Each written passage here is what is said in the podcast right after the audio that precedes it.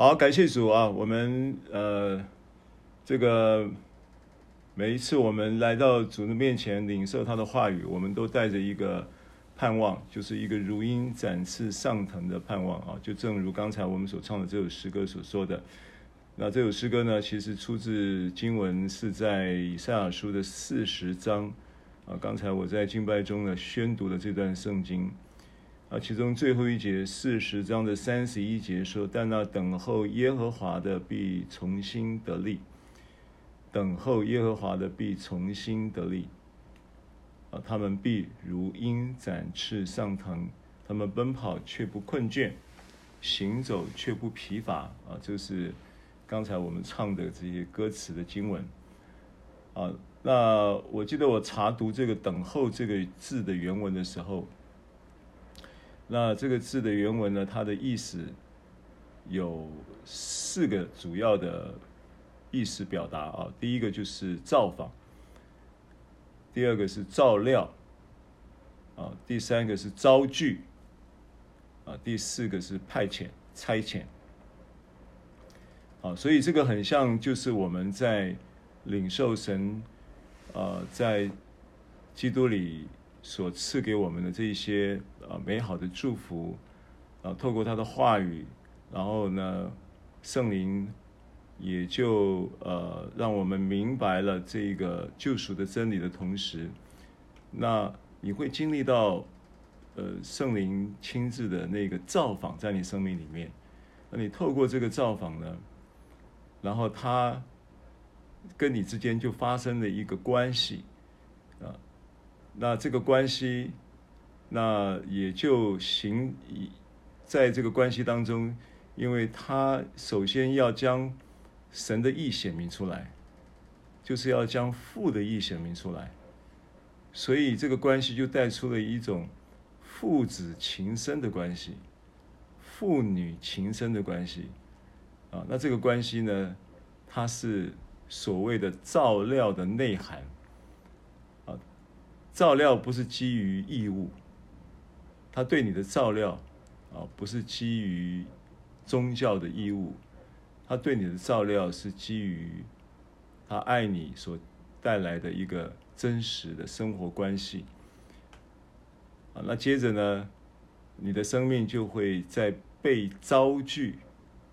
啊，被遭拒在一个，呃，这个绳索量给你的肢体的当中，被招聚在一个，嗯，一个一个教会的生活的实体生活的当中，在这个招聚当中，你会被浇灌，然后被被被被养成，被塑造，啊，被成全，然后被带领，等等。啊，我想这个是，呃，一个很真实的一种，耶稣基在基督里的一个同作后事的一个实体的关系，这是美好的。啊，那接着呢，后面的最后他讲到了说，这个原文的意思就是差遣，啊，就是神还会使用我们的生命去成为别人的祝福。啊那差遣不一定就是要出国啊，差遣不一定是要去一个陌生的国度去宣教啊，或者是差差遣不是不一定意味着这样，差遣可能活在你生命这件事情，可能在你生活中很多的细节啊，很多的现场啊，很多的圣灵的引导跟感动啊，然后就要你去说这个话，要你去到那个地方。然后呢，这个遇见的他要你遇见的人，然后呢，说你他要你说的话，啊，然后就就就产生的美好的结果，等等啊。好，呃，这个是开头的诗歌的这个经文中的一点的感动。那今天我们的经文的加拉太书的教导的进度呢，就进入了第四章啊。第四章，今今天我们会分享一到七节。那经文我先读一次啊，大家可以看到圣经。我说那承受产业的，虽然是全业的主人，但为孩童的时候，却与奴仆毫无分别，乃在师傅和管家的手下，只等他父亲预定的时候来到。我们为孩童的时候，受管于世俗小学之下，也是如此。及至时候满足，神就差遣他的儿子为女子所生，且生在律法以下，要把律法以下的人赎出来，叫我们得着儿子的名分。你们既为儿子，神就差遣啊，差他儿子的灵进入你们的心，呼叫阿巴父。可见从此以后，你不是奴仆，乃是儿子了。既是儿子，就靠着神为后世。好，那我记得上一讲我们在讲到这个呃同作后世啊，同作后世的的三章二十二十八节二十九节的末了的时候，提到了就是呃这个经文呢，他是这么说的啊，说不分犹太人、希利尼人、自主的、为奴的，或男或女。因为你们在基督耶稣里都成为一了，啊，你们既属乎基督，就是亚伯拉罕的后裔，是照着应许承受产业的了。那除了我上一次提到，就是说，因为保罗他的思维里面，他在蒙召的时候，他的经历里面有有一，就是圣经中记载到他在往大马士的路上遇见大光，因为那是正午。日正当中的时候，那那个日正当中，当然它是就是阳光最最烈的时候，烈日当空的那个当日正当中。但是呢，有一个大光呢，在那个日正当中的正午，强烈的日照之下呢，却显出它更亮。那亮到一个地步呢，它这个大光使他的眼睛没有办法看见，就瞎了。然后瞎了多久？瞎了三天。那那三天呢？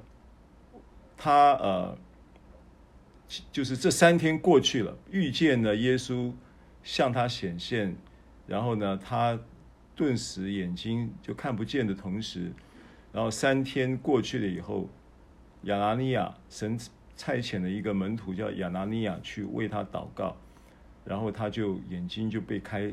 呃，就领圣餐，眼睛就得了开启，然后就恢复了视觉。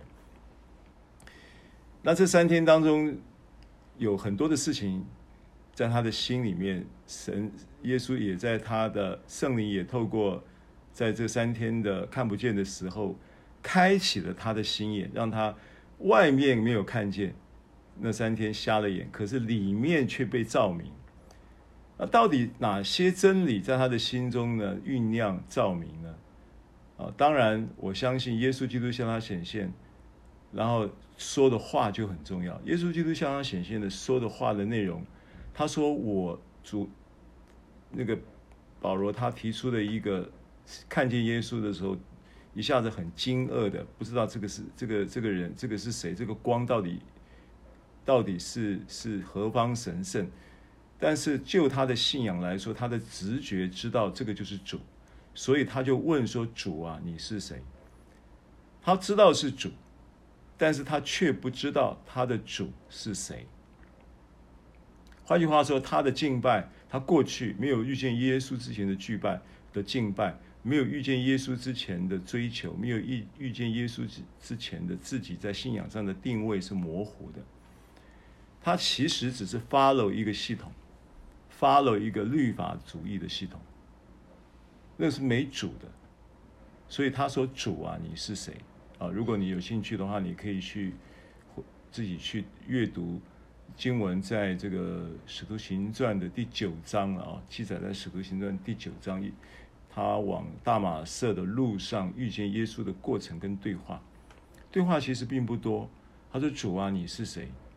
耶稣主耶稣就回复他说：“我就是你所逼迫的耶稣。”那他讲这个话呢，保罗要想很久。为什么？因为他们素昧平生，第一次见面，而且是在这种场合谈何逼迫？他什么时候逼迫过耶稣？哦，但但是他应该很快就会想通。也许三天，也许三小时，我不知道。啊，总之他想通了。为什么可以证明他想通了呢？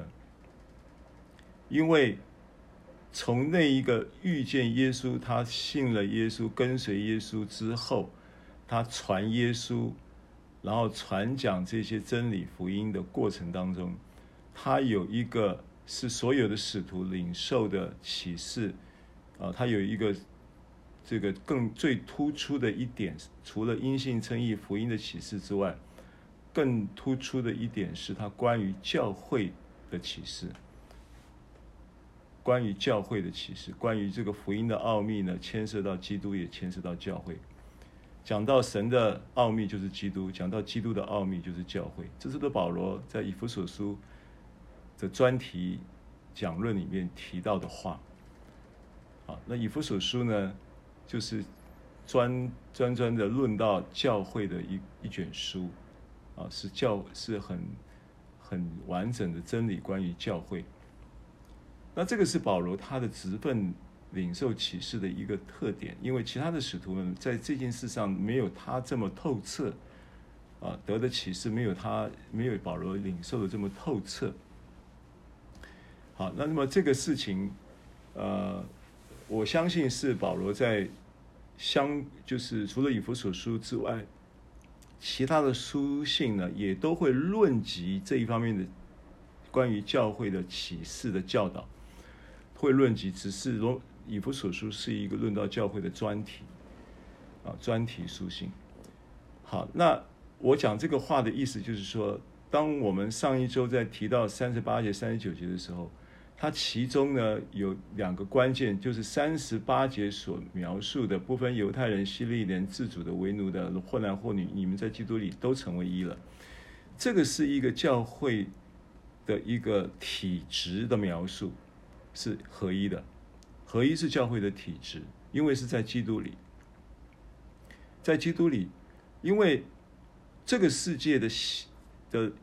原则有一个类似的原则，叫做团结就是力量。但是这个是世上世俗的小学，这是世界的原则。每一个人都知道要要同心合意，要众人如同一人，对不对？可是这个原则、这个元素，它里面是没有基督的。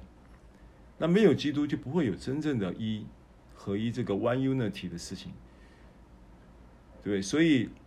诗篇一百三十三篇说：“弟兄和睦同居是何等的善，何等的美。”和睦同居的那个和睦，它的原文其实是讲到 one unity，就是那个叫做 King James 的英文版本，它翻译作 one unity。one unity 的意思就是一个单位，就是合一的意思。和睦其实弟兄和睦同居，它的原文是弟兄合一同居。所以他其实也在预，也在预，预预，就是隐隐隐约约的是在含指着新约的教会，就是诗篇一百三十三篇。所以像贵重的油从亚伦的头流到胡须，又有流到衣襟。头是指基督，胡须衣襟是指他的身体。啊，所以基督和他的身体就是指教会，基督和教会。好，那这个是保罗的，他在真理领受的一个比较特殊的他的一个呃教会启示，在他的生命当中的一个部分，所以他的教会建立的量是最大的，他建立教会的值也是最高的。保罗的职分里面，不是他能干，不是他厉害，不是他懂得行销，不是他懂得组织管理。不是他懂得这个有效的去运作，不是教会是基督的身体，完全是立基在于耶稣基督的生命以及他的话语。这个是教会的本质，一个立立就是立立足点啊。好，那么所以所以呃，保罗的这样的一个一个背景，我让你知道一下。啊，所以他在三十八节、三十九节的时候，我会捕捉到他那一个都成为一，然后呢，又讲到你住你既属乎基督，就是亚伯拉罕的后裔，那那个后裔又是什么？又是单数啊的意思。当然，单数这个后裔在加拉太书里面往往都是指向基督，但基督与教会基本上在到了保罗，在保罗的启受到教会启示的认知里面，基督与教会就是一个身体，就是 one body，头跟身体是不会分开的，教会是基督的身体。这个是以弗所书第一章揭示教会的时候的一个宣告，所以我认为保罗是在这样的一个意念，因为意象会铺陈在他的意念，成为他生活跟说话的导向。意象，哦，所谓的意象这个东西啊，那呃，关于意象呢，它有希腊字也有两个字。啊，就是一个叫 optasia，一个叫 horama，这两个这个意象，就中文你看到新约圣经讲到意象这个词的时候，它的原文会有两个字，一个叫做 optasia，一个叫做 horama。那它的差别是 optasia 呢，它是一个定在那里的一个 vision，一个意象。那 optasia 呢，是以那一个 opt 呃 horama 呢，就是以那一个 optasia 的意象为标的而产生的一个动态的意象生活，叫 horama。所以有意象的人，有 optasia 的意象的人，他会有一个生活的导向。所以保罗他得到的一个意象是关于教会启示的意象。所以他自然他的说话形式，他的书信里面，他都会透露出这个 horama 的导向，带出啊，带出这个对于 optasia 这个意象教会的这个啊意象的一个生活的跟说话形式的导向。所以在这里就就是我意识也察觉到这个导向是存在他的书信里面的。所以加泰书讲到这里的时候。啊，又又又带出了这样的一个啊，教会的意象奥秘的一点点的端倪啊，但是呢，加拉太书的书信目的保罗很清楚，所以保罗虽然在这里冒出了一些关于教会奥秘的端倪，可是他并没有在四章开头我们读的经文里面，他并没有延续。或者是继续在教会这个议题上呢，啊，作为书信往下走的主题，因为他知道那不是主题，懂我的意思吗？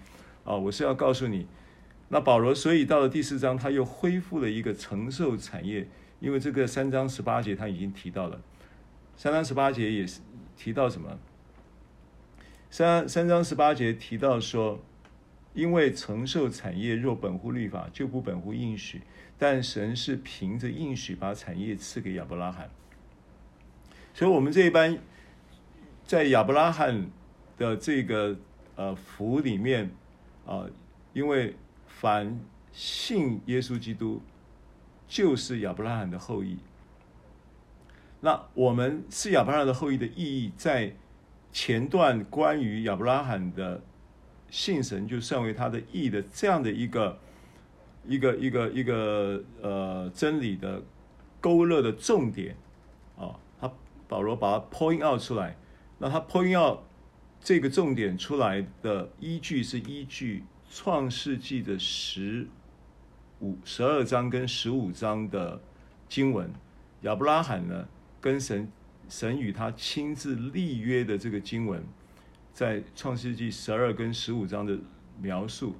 那这一个场景呢，一直在加太书的这个三章开始呢，从六节开始呢，就一直没有话题，就没有，就一直在这里绕，话题就没有离开过亚伯拉罕信神就算为他的义啊等等，然后接着当创世纪十五章。论到这个亚伯拉罕信神就算为他的义这句话，啊，就是经文在十五章六节，对不对？那经文说亚伯兰信耶和华，耶和华就以此为他的义。那这一句话一讲完，话没有停，耶和华又对他说：“立刻，耶和华又对他说，他看亚伯拉罕信神，亚伯兰信耶和华，耶和华就以此为他的义。接着，耶和华就即刻的又对他说什么呢？说我是耶和华，我是耶和华。他的耶和华的这个名在这里用的是亚威。”亚威就是自有永有的那一位神，对不对？I am who I am，我是那我是，我是那我是的这一个我是耶和华。那我是耶和华，我就我的我要在我的名里面来呃赐给你，成为你的赏赐嘛啊，因为这是在十五章开头就讲的讲，就是说我要。我要大大的赏赐你，就是我要，我要极为丰盛的，极为，呃呃呃，这个这个甚为丰盛的，极为丰盛的来祝福赐福于你。我要成为你的赐福，你的赏赐。他，我是耶和华的这一个意义，就是我就是你的赏赐。那这是开头十五章一节就已。神就这样表示，用他我是 I am who I am 亚威的名来向他应许，指着自己的名向他应许啊，因为神是最大的，他没有办法指着更大的启示嘛，他只有指着他自己的名向他应许，这是最高的应许的诚意了啊，所以我是耶和华，那我领你，我曾领你出了加勒底的乌尔。对不对？为要将这地赐你为业。好，所以当他信耶和华，耶和华就以此为他的义。这件事情一发生，神就立即依据这个发生这个事情的事实，给了他一个承受赐他赐他这个产业的应许，作为接续的一个导向跟目标。意思就是说，似乎从这件事情，你可以看出来一个一个看出来一个事实，就是似乎称义是神要人承受产业的必要条件。我们可以这样子理解：称义是人承受神所赐的产业的必要条件。那如果亚伯兰、亚伯拉罕承受产业的条件，必要条件是称义。如果这个逻辑你接受，因为我是这么推理的啊。如果这个逻辑你接受，这个想法你接受，那么相对于承受产业，或者是与承受产业相反的一面，就是不义。好，我再说一次，称义，然后就承受产业。那承受产业的条件是称义，那跟承受产业唱反调的事情就是不义了，就是罪了，就是罪哦，对，就是不义哦。所以为什么新约的条款在希伯来书八章十二节最后他讲说，他说是我要宽恕他们的不义，不再纪念他们的罪愆。宽恕他们的不义，不再纪念他的罪愆，这件事情，就着我们过去理解，啊，概念性的理解就是赦罪的恩典，对不对？不再纪念你的罪愆了嘛，就是赦罪之恩嘛。好好，我我同意这个概念。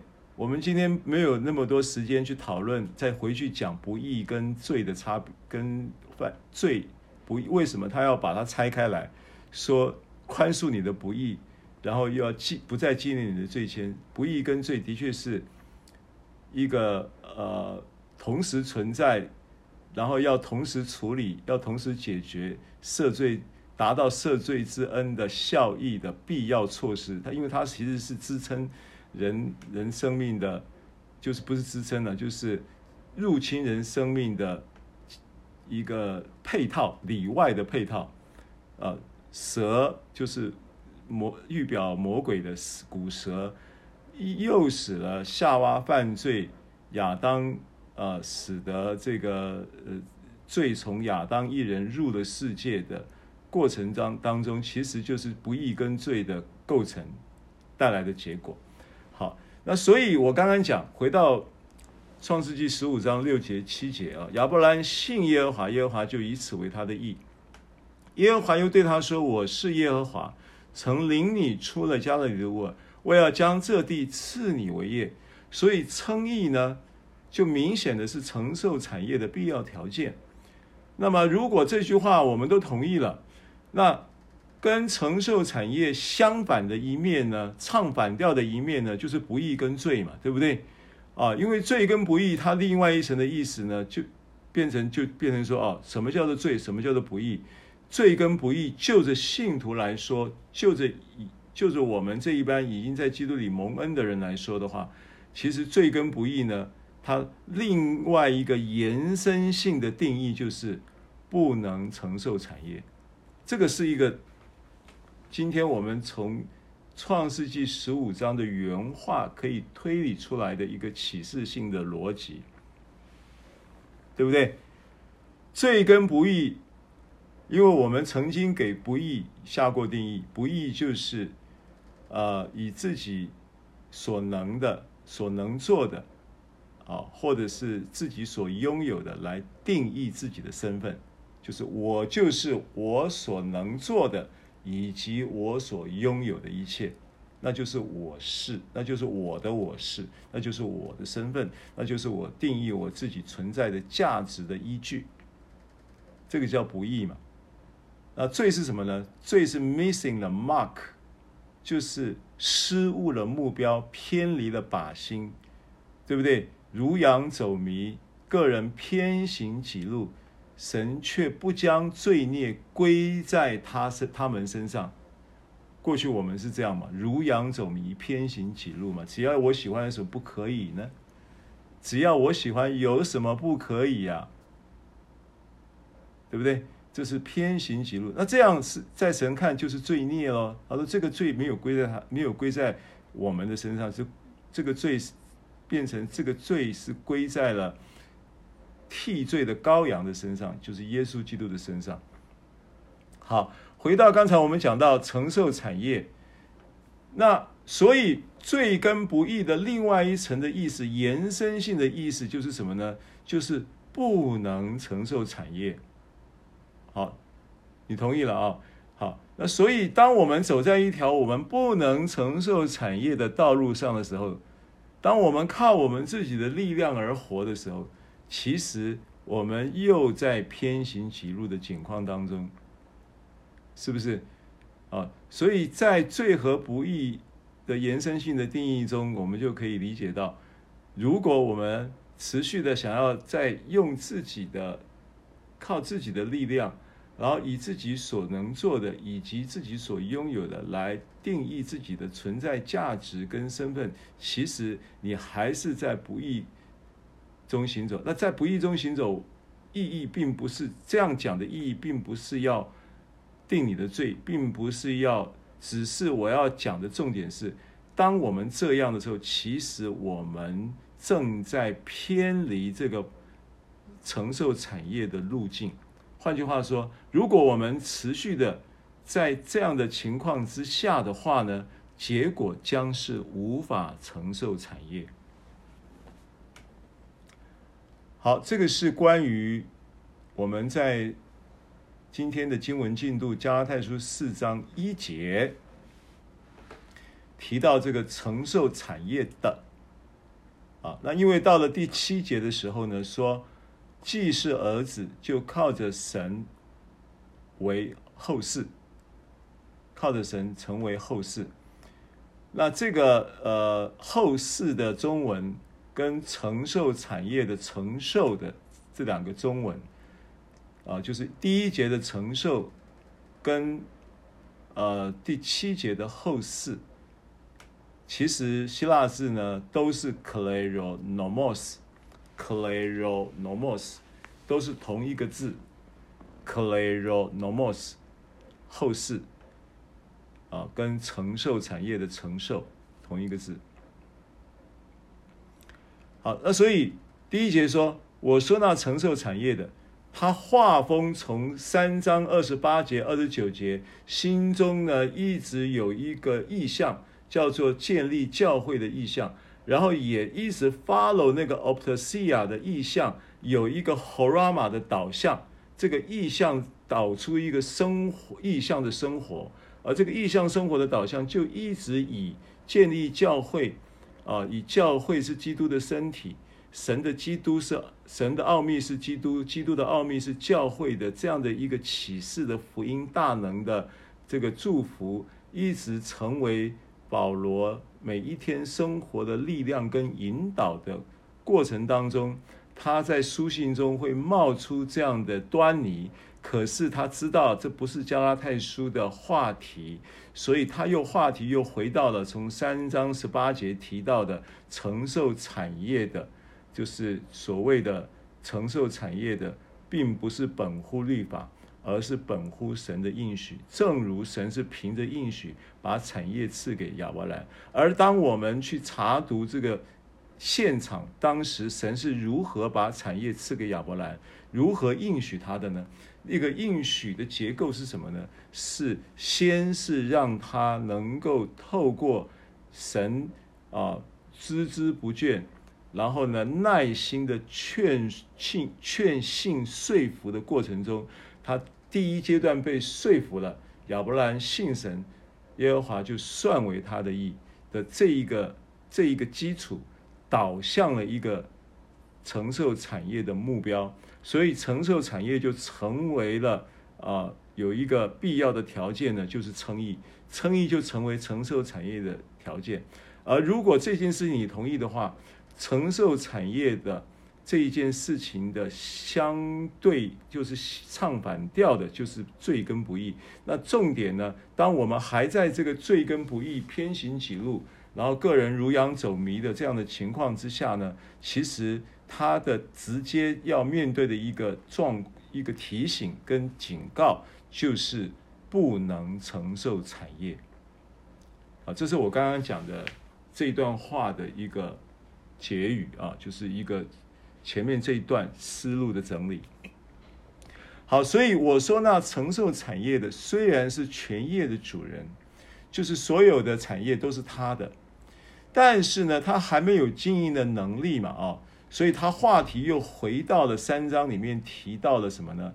提到了因信得救的理还未来以先呢、我们被看守在律法之下呀，圈直圈到那将来的真道显明出来，这样律法呢，就是我们迅猛的师傅，要引我们到基督那里。他话题又回到了原来这个话题，那那表示保罗他在关于这一个承受产业的时候，他还要回到这个提醒，告诉你说承受产业的路径是什么。啊那不是靠行律法，他又又又又把这件事情拿出来做了，做了一个重复性的教导，啊，所以呢，所以我们提过这个迅蒙的师傅的这一件这件事情呢，它还是这个比喻比喻性的意义啊，并不是启示性的意义，说哦，原来我们每一个人。都有一个所谓的律法经验跟律法的路径过程，不不不不，我们在基督里，我们是因信称义，这件事情呢是绝对是新约呃的一个核心，绝对是我们要蒙这个在基督里的新约应许所有的祝福的一个一个一个一个关键，也是绝对性的一个唯一的路。耶稣说：“我就是道路。”哦，所以当加太书提到说那个后裔呢，那个众子孙呢，其实不是指的众子孙，那个子孙是指着一个子孙，就是基督。其实他也在告诉，他也在告诉这个非外邦的加拉，就是加拉太人是外邦人。那主于这个神体，这个保罗在在这个论述到基督就是那一个子孙的。意思呢，他当然也会想要尝试着透过加拉太书的书信向，向向这个犹太人能够说说清楚这件事情，说清楚什么事情呢？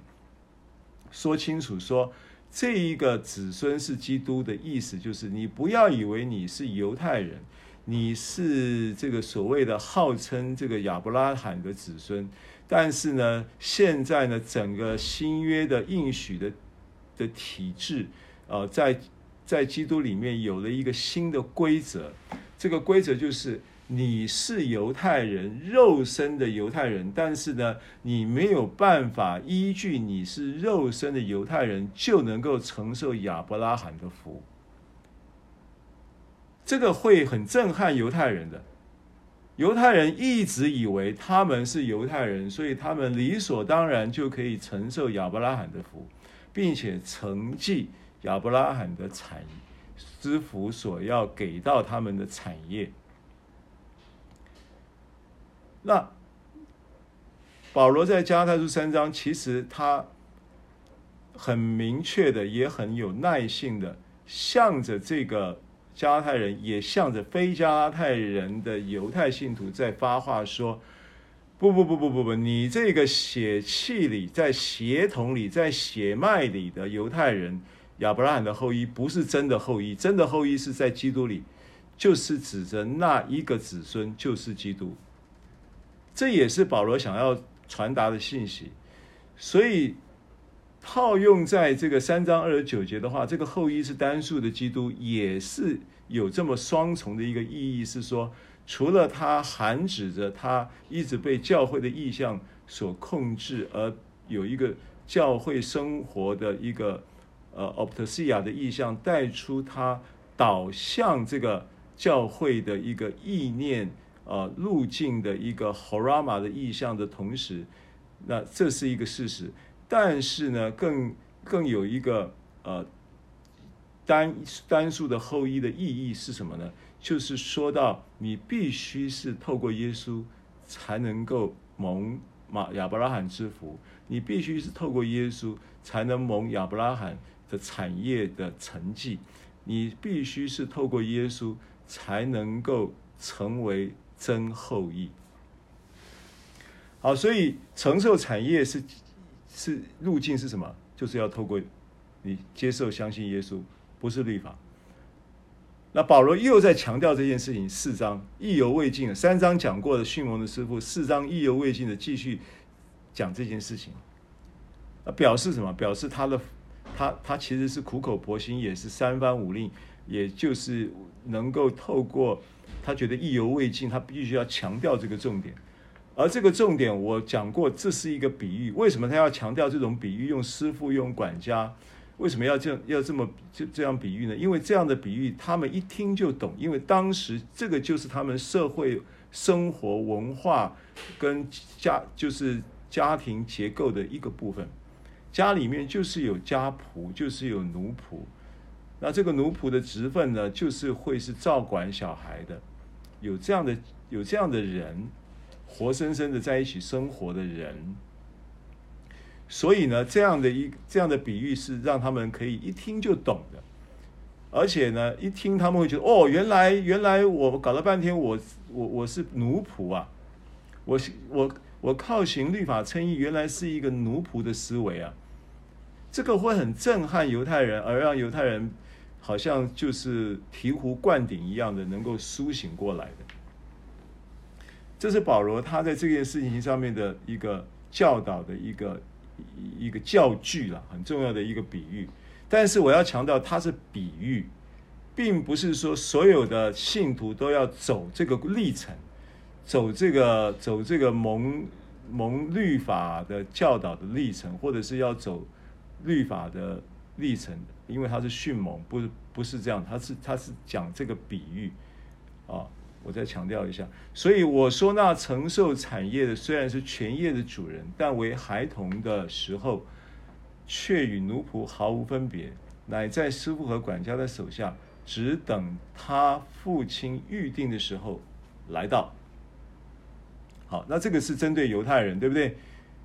啊，因为犹太历史的确。有这么一段嘛，叫律法的颁布的历史事实。但是呢，保罗在这里强调，在这一个历史的事实的这样的一个呃呃事实之之上呢，我们必须要理解，那是神在人在整个人类历史上救赎段工作的一个段落，而这一个耶稣基督来到的这个律法呢，就他的这个时时期就可以被满足，所以他这边提到就是提到时候为孩童的时候。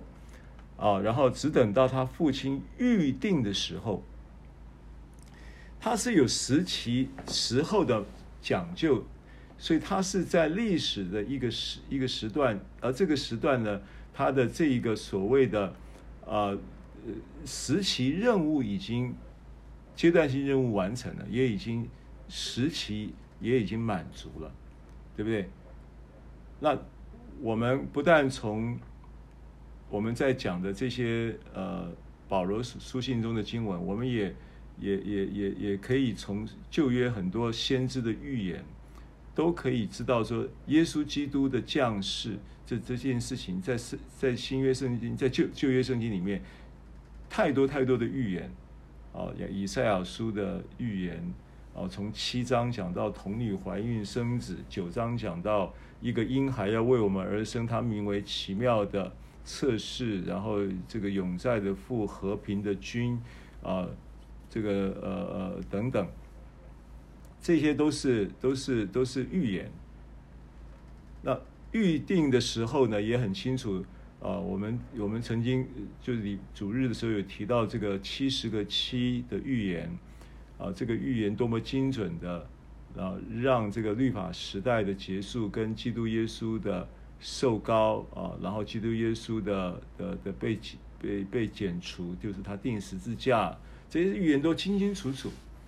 所以神是预定这些事情，预定律法的定位，它有一个时期满足的时候。啊，这个是一节二节再重复到了前面三章的论述的一个概念。然后三节呢？他说：“我们为孩童的时候呢，那他这个我们当然就是指着向受化的加太人所说的我们了。所以保罗虽然是犹太人，但是他是向着加太外邦人的信徒说话的时候，他说我们的时候，当然代表的是加太人的外邦立场。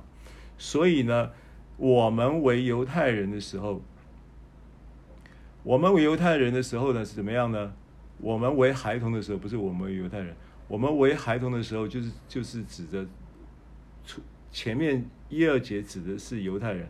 我们为孩童的时候，指的就是外邦的有这个加拉太人，还有其他的外邦的信徒，都可以套用对号，作为我们啊，说为孩童的时候，受管于世俗小学之下，也是如此，也是如此。所以前面指的是律法的这个历史时期的这一班犹太人，他们呢，在这个虽然是在那个时候，呃，已经被命定为全业主人，可是他却跟奴仆毫无分别，啊，比喻坐在师傅和管家的手下，等到预定的时候，时期满足了，然后就可以承继产业，对不对？好，那我们呢，这帮外邦人也是一样。我们曾经受管于世俗小学之下，虽然不是在律法之下。注意，这边讲的是世俗小学，不是讲律法喽。但是世俗小学呢，到底是什么呢？世俗原文叫 cosmos，cosmos 就是世界，cosmos 世俗。小学的原文呢，叫做，看一下啊、哦，这个字，这个字还不太好发。我我找一下这个字典啊，给大家参考一下。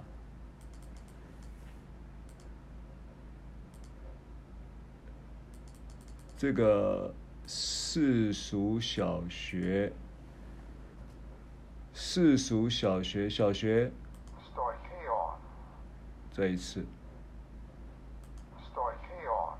Stoicheon，Stoicheon，Stoicheon。那 Stoicheon 这个字呢？意思其实就是原则、原则或者是元素啊，可以这么翻译。那它的 King James 的英文是把它翻译作 element，啊，那希腊字叫 stoicheon，stoicheon。那好，那所以我们就是指的外邦。一二节讲的是犹太人，三节讲的是外邦人。啊，保罗说我们是向着加太人，以加太人的外邦立场说话。那我们不是受管于律法之下，因为。律法本是向律法之下的人说的，不是向外邦人说的，对不对？但是我们有一个什么东西呢？叫做世俗小学，就是 cosmos 世界小学，stoicheon 就是原则。所以我说过了，我说过什么？我说过律法有定冠词的时候，指的是摩西律法，但是呢，外邦人也有他的律法，对不对？外邦人的律法呢，其实。按照这个 nomos 律法字这个字啊，它的原文的话，它其实也就是文化啦，或者是形态啦，或者是生活方式等等。所以在这里你就可以把它理解，世俗小学就是一种 nomos 的另外一方面的理解，就是它就是一种生活的与元素，世界生活的原则，世界生活的原。的文化，对不对？各个不同的国家，各个不同的种族，各个不同的这个这个领域里面，或者是阶层里面的这些生活的人，他都在一个世俗的小学之下，都在一个不同领域的生活原则跟形态，以及借借着这些原则元素而形成的文化。的体制之下，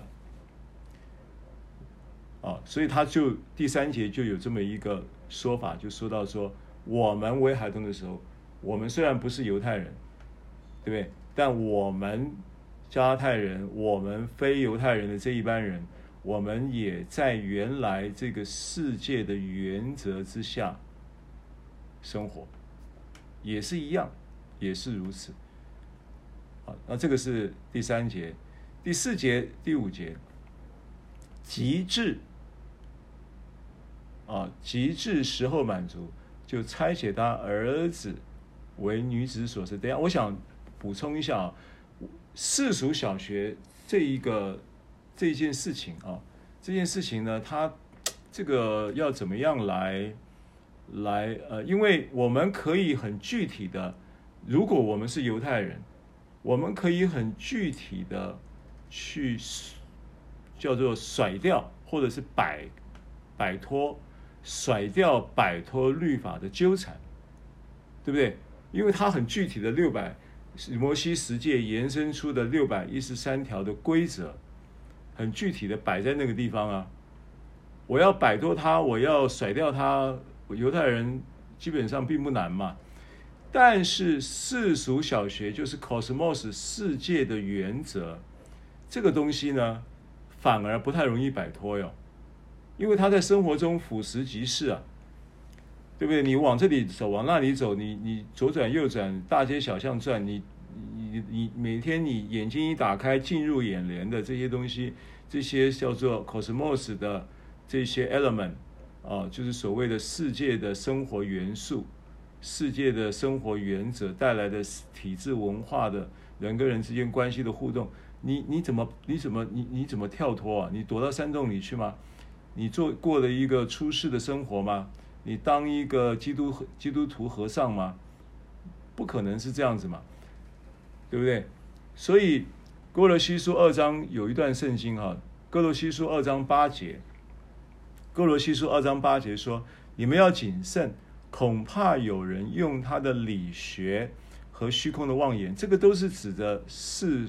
就是所谓的 cosmos 的这个 element，就是所谓的是可以，呃，刚刚那个字我又忘了，叫什么？叫做 stoicheon，stoicheon，stoicheon 啊，这个 stoicheon 就是所谓的小学原则元素。所以你们要谨慎，恐怕有人用他的理学和虚空的妄言，不照着基督，不照着基督什么概念呢？不照着基督就是不照着基督他的教导，他的生命的元素跟生命的原则，而要你去照着 stoicheia 啊 stoicheia 的这个这个世界的。Cosmos 的 stoicheia 的世界的原则跟元素，乃照着人间的遗传，有没有？人间就是指的 cosmos 这个世界和世上的小学。哥罗哥罗西书二章八节，我现在在读哥罗西书二章八节。哥罗西书二章八节讲到这里说，同样的一个字啦，世上的小学跟刚才世俗的小学是同样的。啊，希腊文都同样的字，stoicheia，小学啊，世上就是指着 cosmos 世界，世俗世界，世上世都是用 cosmos 希腊字，它都是用 cosmos 这个字，用这个怎么样？把你们掳去，把你们掳去。啊，所以保罗在这里，哥罗西书这里，他说你们要谨慎，那你要谨慎这件事情。那这个掳去呢？其实它就是一种，就是掳人勒赎，就是那个掳啊，就是那个那个勒，那个叫做掠，那个他那个字典叫叫什么？掠夺，把你们掠夺去了，把你们抢走了，把你们抢去了。从哪里抢去了？从在基督里抢去了。那这个当然，你已经是属基督的人，没有人可以把你抢走了。但是我这边在讲的是什么？理学、妄言、小学、原则、元素构成的思维，所以其实这个掳去讲的是思维被掳，思维。啊，所以零后十章我们在讲到属灵征战的时候，现在你要知道属灵征战最实际，实际上生活中我们会频繁的，或者是处在这种征战状态的。并不并并没有什么太多奇奇怪怪的这些什么类似大法师里面的剧情啊，啊那个床飘起来啦，啊然后那个什么人呐、这个抽筋啊，然后呢什么等等的，然后然后被鬼附了以后呢，讲出男女生讲出男生的话呀，什么等等的。不一定有这么多这些属灵征战的这些大法师的剧情，但是哥林多后书十章讲到这个属灵征战的时候，他却很清楚的告诉我们说：你有一个征战叫做叫做叫做什么？叫做呃拦阻人，就是各样的计谋，还有各样拦阻人认识神那些至高之事。好，我跟你讲。各样的计谋，对应到什么虚空的妄言呐、啊？对应到什么理学啦？对应到什么人间的遗传啦？这些都是虚空的妄言，都是讲到这个什么计谋，或者是至高之事，对不对？这都是世界上的事嘛。世界上的事有什么原则？圣经上告诉我们，世界上的事就是眼目的情欲、肉体的私欲跟今生的骄傲嘛。所以至高之事，对不对？nomos 的原则，nomos，stoicheia，stoicheia 的这个刚刚我们讲的这个元素原则，有没有骄傲？有没有眼目的情欲？有没有肉体的私欲？大概就这些东西，这些元素，对不对？好，他说这些东西呢，这些东西就是就是就是就是就是血征战了啊！他说我们在血气中行事，却不凭着血气征战。我们征战的兵器不是属血气的，是在神面前有能力，可以攻破坚固的营垒，各样的计谋，各样拦阻人认识神那些至高之事。然后，这个征战的最后的一个成功征战得胜或失败的一个标的是什么呢？他说：将人所有的心意夺回，心意思维，心意夺就是讲到思维思想。对不对？夺回，为什么夺回？因为被掳去了嘛。哥罗西书二章八节说：“乃要乃照着人间的遗传和世上的小学，就把你们掳去。怎么掳去？思维掳去。所以征战的标的要怎么样把这个征战得胜作为得胜的标的呢？就是你的思维，你的心意要把它夺回来，夺回，将个将人所有的心意夺回，使他们都顺服基督，啊，这个就赢了，是不是？好，那怎么赢？怎么经营这个？这个这个跟产业经营都有关系的啊。那怎么怎么怎么夺回那个？我们继续往下讲。啊，那歌罗西书还有一段圣经，我们也看一下二章。刚刚是二章的八节嘛，啊，那现在我们看二章二十二节。二章二十二节，歌罗西书的二章二十二节。歌罗西书二章二十二节经文。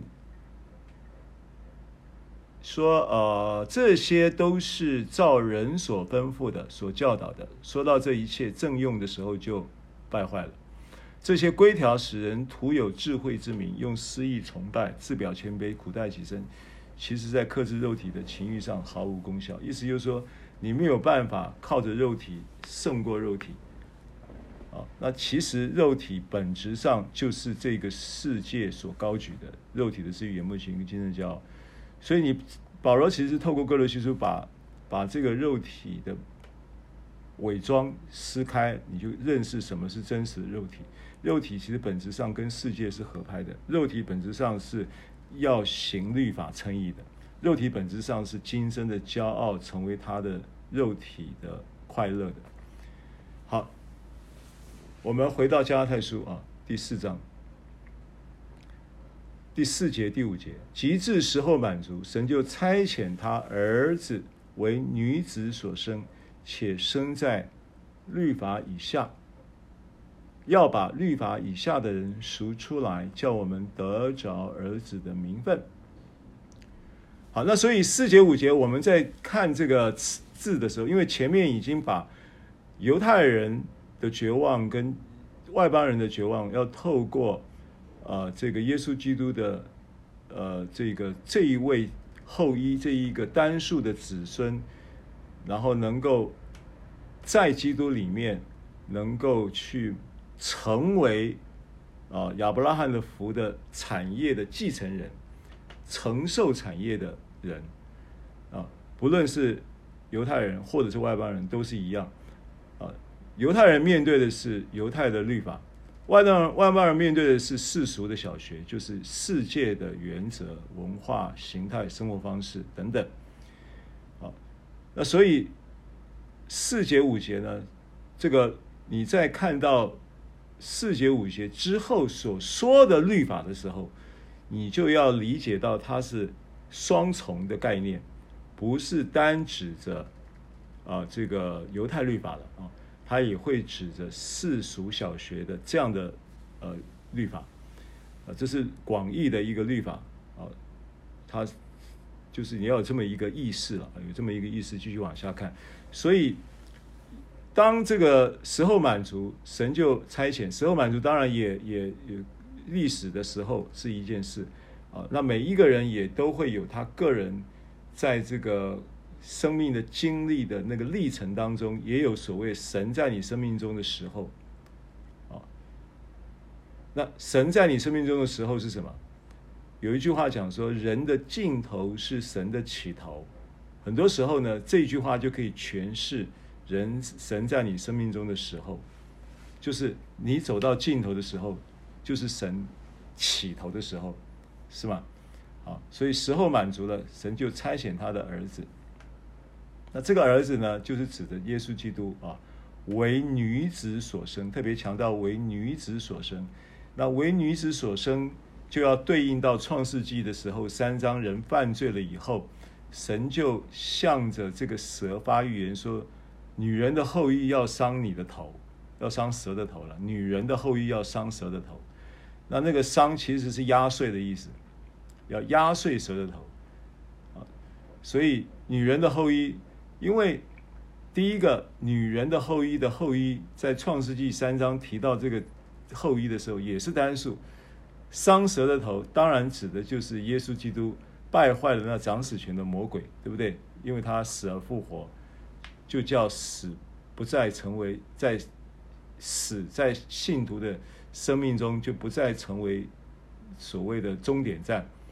信徒生命的终点站是永生，因为耶稣基督死而复活，对不对？好，所以为女子所生，就要遥指这一个在创世纪三章的那个女人的后裔，因为他这边强调为女子所生。为什么要强调为女子所生？因为在希，在这个呃希，尤其是希伯来人啊，尤其是犹太人，他们的后裔的认定不会用女人作为后裔认定的一个一个凭借。后裔认定的凭借在希希伯来文化里面呢，是男人，男人才会成为这个后裔认定的凭借，不是女人，而。创世纪提到女人的后裔，那个单数的女人，当然指的是基督的同时，当然也就是指着童女怀孕生子的基督那个女人，所以她是女人的后裔，就意味着什么呢？意味着呢，她是没有男人的 DNA 的啊，那她是借着童女怀孕生子的那个女人的后裔，就是基督。那其实严格说起来，基督耶稣呢，啊。他的染色体，就我之前有讲过嘛，他的有人有人就是去找，就在以色列找到了约柜以后，然后呢，考古学家就从那个你 YouTube 自己去搜一下耶稣基督的血啊，呃，类似像这个关键词就会搜到这个这个 YouTube 的内容，就说到说这个血它的染色体性别染色体是由是由这个呃就是。基因染色体总共有二十三对，二十三个，二十三女性妈妈这里二十三个，妈爸爸那里二十三个，所以总共是二十四个。但是其中还有一个染色体呢，是决定性别的。那那所以他们找到了耶稣约柜，约柜上面的写字，几千年之后去化验，竟然还是活的。不但如此，他的染色体竟然就只有一个性别染色体，加上二十三个基因的染色体。所以只有二十四个染色体，一个人至少都会有四十六相，然后再外加一个性别染色体，应该是四十六，但是他只有二十三，所以他叫女人的后裔，他只有妈妈的，他的肉身只有妈妈的染色体，没有爸爸。好，所以为女子所生这句话这样子理解啊，且生在律法以下，就是他也身为犹太人，那他也身为犹太人。然后也在犹太的律法之下，啊，那为什么要他会身为犹太人，他不身为其他的人种？他不如果身为华人不很好吗？对不对？全世界最多最大的这个人口比例就是华人嘛，占比最高的嘛。那这样的传福音也轻松一点嘛，对不对？人单人人事人人人数众多，声势浩大，那。他为什么身为律法以下，身为犹太人，身为在律法以下？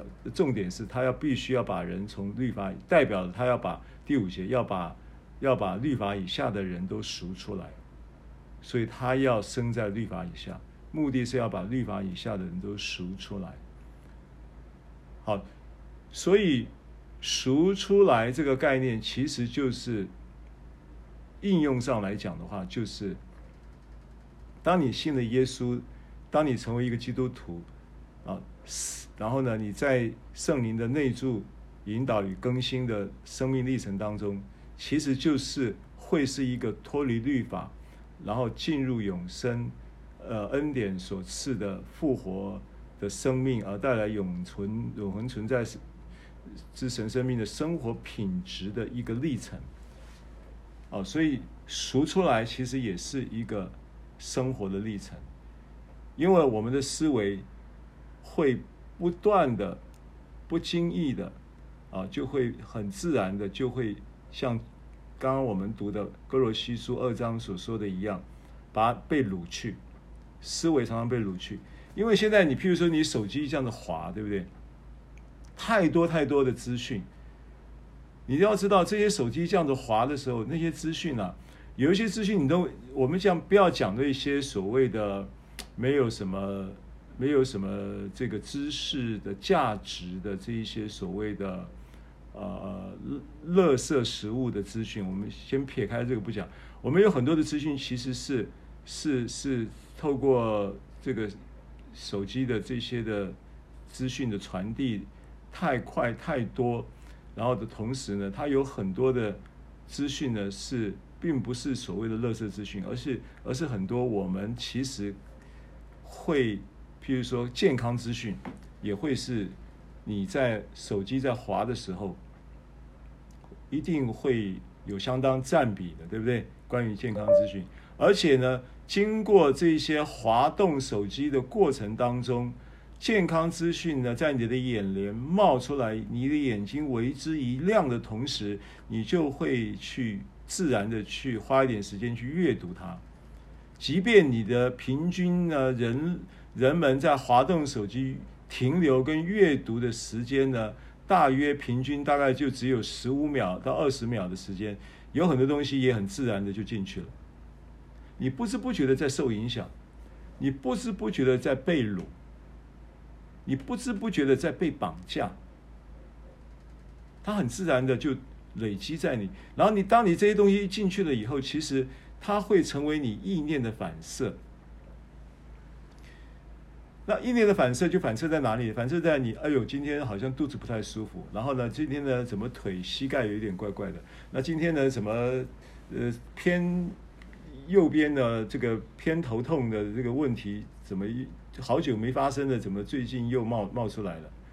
然后呢，这个可能睡睡觉的时候呢，因为你身体，你的身体像我们这个虽然就是还算健康强壮啊。可你到了一个年龄的时候，有一些过去你的生活习惯呐，然后可能有熬夜的习惯呐，过去生活可能有一些，呃，像我过去我也有一些生活习惯，也喝喝酒啊，也抽烟啊，也吃吃槟榔啊，也这些东西，那都会带来一些身体的反应嘛。到年纪比较大的时候呢，总是会有身体反应。那你你当你在滑动这些这些手机的资讯的时候，那论及到健康的资讯，你去看，跟你的身体状况可能会产生有一些事情，就会跟你刚好是你的问题。那这一些所谓的世上的小学，所谓的人的吩咐，所谓的人的智慧的东西，就很自然的你就接受了。那你说这些东西到底怎？到底是对还是错？它当然不是错，不对，不见得是错的。它当然。很多的，当然有一些是假新闻、假讯息，那个我们自己要分辨。但是呢，也有一些是真的呀，的确是事实啊。但是你忘记了，你不能是照着这一些理学，或者照着这一些人间的遗传，或照着这一些世上的小学。譬如说遗传学，遗传是不是存在？遗传是存在的，遗传是事实，对不对？啊，譬如说这个。呃呃，这个这个叫做呃呃，这个吃你的吃饮食习惯，你如果爱吃这些甜的东西，你是不是很容易可能就会血糖忽高忽低的，然后血血糖一下子，因为你爱吃，你饿的时候你就吃甜食，或者是用高含高淀粉含量、高糖类的淀粉啊什么，你就吃了，你就觉得饱足，但是一下子血糖就拉很高，这也是事实。那久了以后呢，这个血糖的震荡呢，就会产生糖尿病的问题，这也是事实，这些都是真的，是正确的，是事实。但是为什么圣经把这些事情叫做人他理学跟虚空的妄言，或者是人间的遗传，或者世上的小学？他说这些东西呢，不要被他掳去，就说你知道，但是你要照着基督，照着。你已经在基督里被称义的同时，已经被达成了一个你要承受产业的条件，而你要照着基督，然后呢，领受这一个永复活的真理跟永恒存在之神生命生活品质的永生的盼望，来成为你的依据，而这些呢，它不会把你掳去，因为你因为。这些都是事实哦，我没有我没有要你当鸵鸟，不要不理，不理会这些事实。但是我要你知道，真理凌驾于事实之上。真理凌驾于事实之上。你不要让事实掳掠你，不要让遗传掳掠你，你却可以在基督里面领受一个产业。这个产业其中有一个部分叫健康，而这个健康的真理带来一个突破遗传的、高过于遗传的真理，凌驾于遗传的事实之上的果子会临到你的生命。了解我的意思吗？我不是否定这一些健康知识，不是要你不要去吸收，但是你真的不要专注在这些事情。知道了没有关系。当你意识到，有忧虑、有健康的知识带来压力或忧虑的时候，你就宣告：谢谢耶稣，我在基督里我是公义的，我领受在基督里这一个健康的产业就好了。然后呢，你这样子祷告会带来什么样的一个情况呢？第一个，你的焦虑会不见，你的忧虑会淡化。那你在焦虑跟忧虑被淡化或不见的情况之下，它就已经构成了突破你的身体状况的第一要件，这是你身要突破身体健康的第一要件，是摆脱忧虑跟压力，还有焦虑，对不对？因为基督的平安进来了，就让平安掌权，照着基督，不照着这些的理学跟虚空的妄言，还有人间的遗传跟世上的小学，这个是这个真理应用。不是要你当鸵鸟，因为你要谨慎这件事情，这些东西很容易把你掳去。OK，你要知道，知识是让你用的，知识是让你来使用的，你是知识的主人，不要让知识掳掠了你，绑架了你，对不对？知识绑架你，你被绑架了。你就会追这些知识呢，就赶快赶快呢，就是各种维维他命呢，然后靠这些维他命，你就不靠基督了。那是一个陷阱。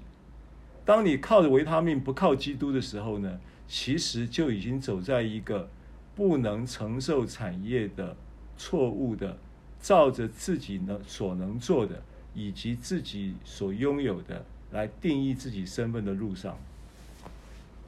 可以理解我的意思吗？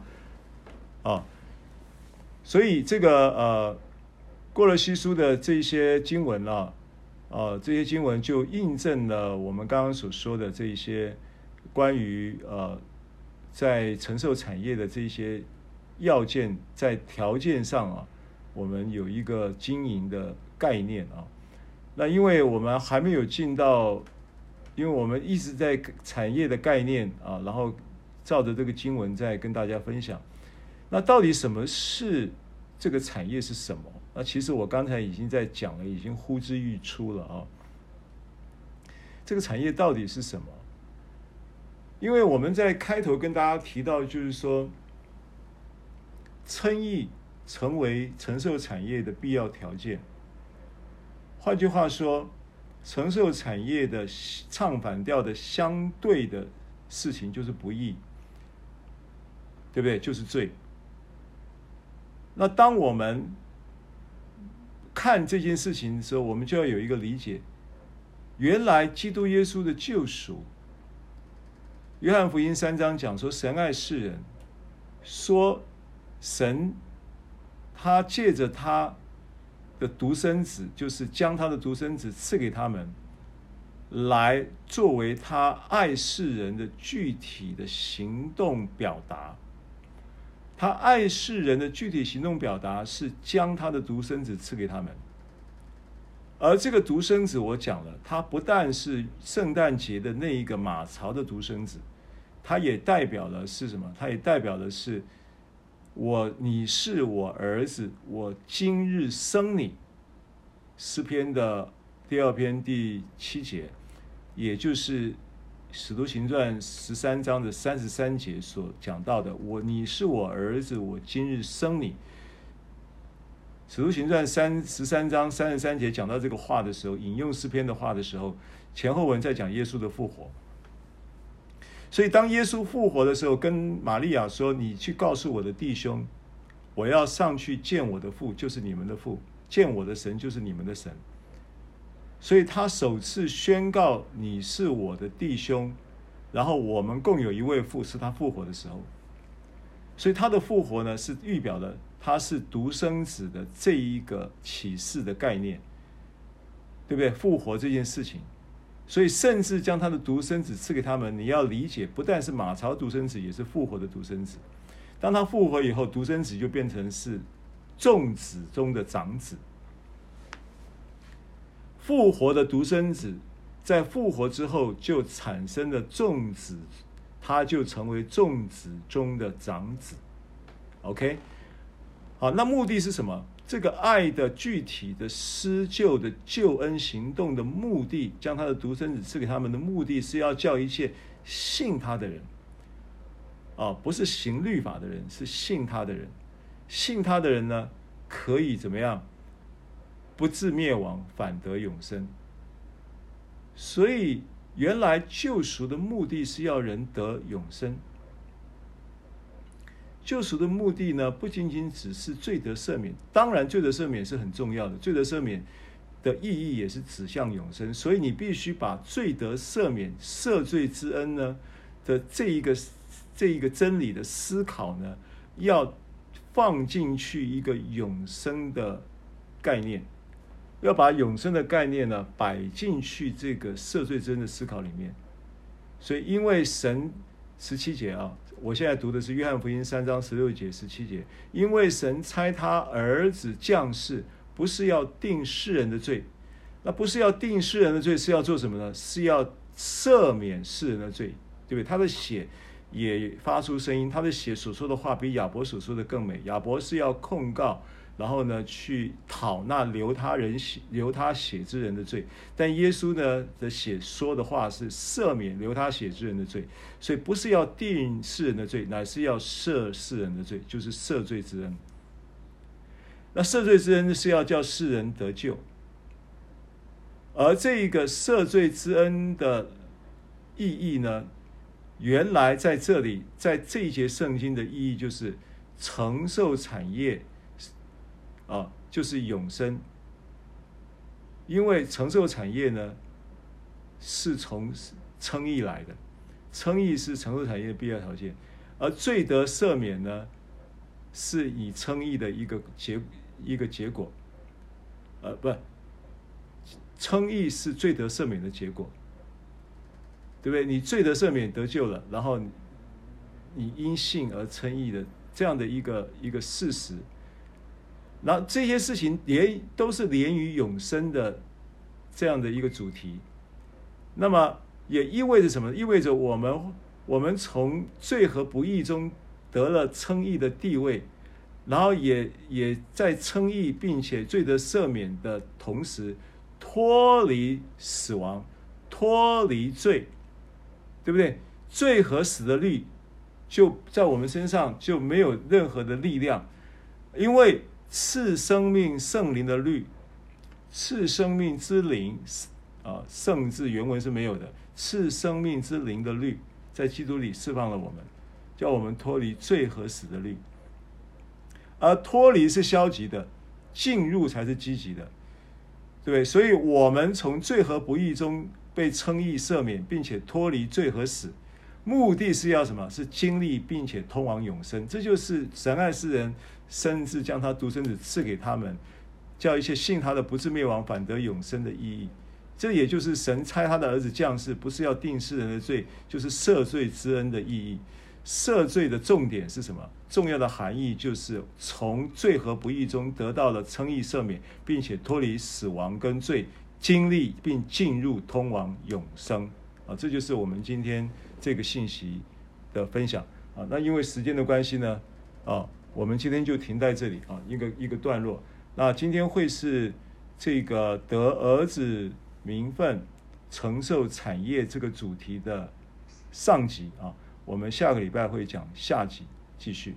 谢谢主耶稣，主耶稣，谢谢你使我们因你的恩典而得称为义，然后可以凭着这个永生的盼望成为后世。啊，这是你在提多书三章所启示我们的话。我们得称为义，我们要承受一个产业，正如亚伯拉罕信神，神就算为他的义，并且就应许这个产业要赐给他们。原来这个产业它的实质的内涵就是永生的盼望，就是永生的经营，就是通往永生的经的的一个一个历程。哦，谢谢你在圣灵的内住、引导与更新的这样的一个恩典作业的循环当中，我们不断的。能够享受、领受、承受这永生之福，奉耶稣的名祷告。好，谢谢大家收听收看，我们下个礼拜见喽，平安。